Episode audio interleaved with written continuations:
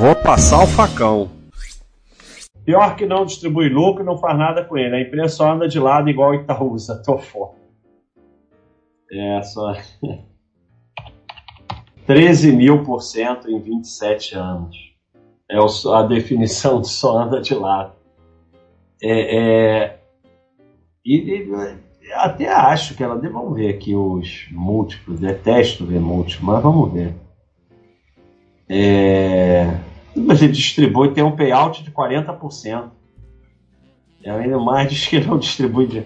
Para você ver, a, a sardinice é tão maluca porque ela erra até na sardinice, porque é, é, ela distribui dividendos, 40% do lucro.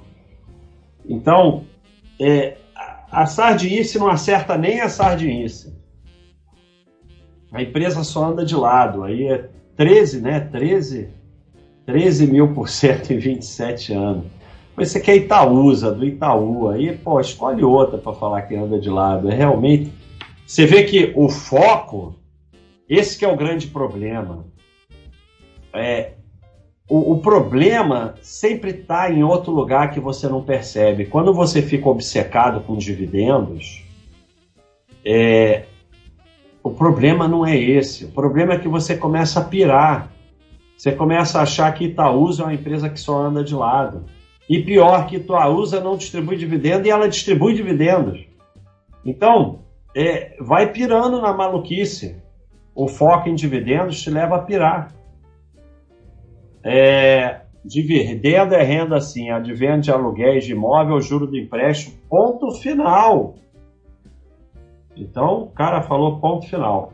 Então, para que FI? Não faz sentido. Se tudo é patrimônio, para quem investir? Dividendos são renda sim, senão não existiria mais. Uma pessoa que investiu há 10 anos atrás já não teria mais nada, por todo o patrimônio se foi. aí, aí a gente vê. É o que eu falei. O cara, para justificar o injustificável, o sujeito pira. Pira. Então, se o cara investiu há 10 anos na Microsoft, o patrimônio se foi, ó. Aumentou mil por cento a Microsoft não distribui dividendos. Então, é, você, o teu patrimônio aumentou mil por cento e ele se foi na cabeça, na maluquice aí. Do... Vocês vejam como vocês têm que tirar o foco da maluquice, porque o sujeito vai ficando completamente maluco. Então, não teria mais nada porque todo o patrimônio se foi. Não adianta, cara. É, é aquilo que eu falo. Qualquer justificativa não muda a realidade. Você tem 10, distribuiu um de dividendo, você agora tem 9 mais um. É a mesma coisa. Não muda nada. Ah, mas o 9 vira 10. Se fosse 10, viraria 11. Então não adianta. É, é uma coisa assim. 9 mais 1 é bullshit, como falaram assim, 9 mais 1 é 10, é bullshit. A pessoa não quer mais nem aceitar que 9 mais 1 é 10 e começa a pirar. Pirar. O cara se convence que se há 10 anos atrás você botou dinheiro na Microsoft, o dinheiro sumiu. E o dinheiro aumentou mil por cento. O teu dinheiro, ó, 25 foi para 256. E aí o cara acha que sumiu.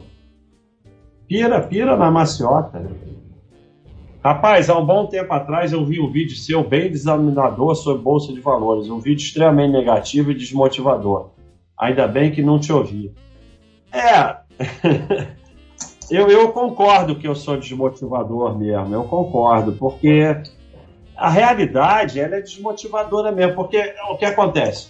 O sujeito quer fazer day trade para ficar rico, eu falo, você vai perder tudo.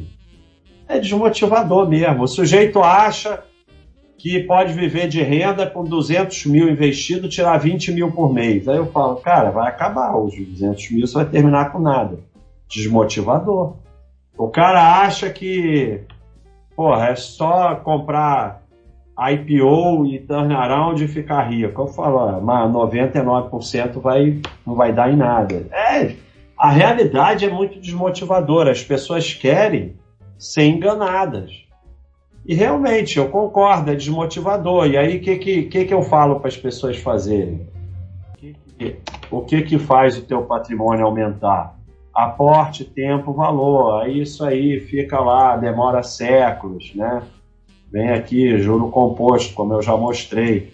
Então é muito chato, é muito desmotivador mesmo, porque o cara vai te vender, ó, bota dinheiro aqui, em cinco anos você tá rico. Isso aqui é motivante. Ficar falando essas merda que eu falo aqui é desmotivador mesmo.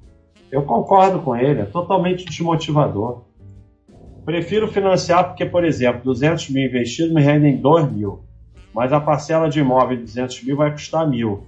Eu ganho o dobro investindo e. Hã? Hã? Hã? Cara, que viagem. Eu não consigo nem explicar isso.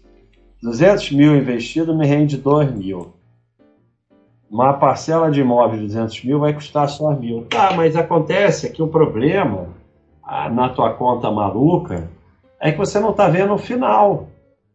Que adianta a parcela ser mil, mas só que no final você pagou um milhão e meio ou dois milhões pelo imóvel de 500 mil.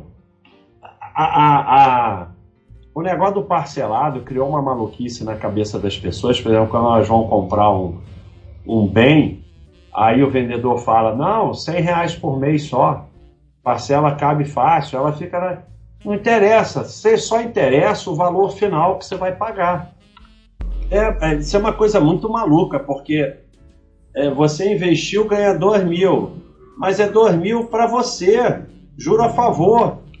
Na dívida, você está pagando os mil para o banco que a gente já mostrou aqui, você vai pagar mil, vai amortizar 50 reais, o resto você está dando dinheiro para o banco, esse dinheiro vai sumir, vai desaparecer. Você comprou uma casa de 500 e pagou 2 milhões, você não perdeu um milhão e meio, você perdeu tudo isso aqui, porque o dinheiro não está investido e você não está ganhando juros sobre aquele dinheiro. Quando você joga dinheiro no lixo, você não perde só os 500 reais que você jogou no lixo. Você perde todo o juro capitalizado sobre aqueles 500 reais.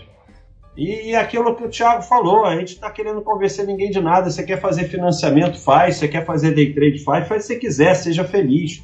Não precisa da minha permissão nem da minha anuência. E não tem que vir aqui nos meus vídeos me convencer ninguém de nada.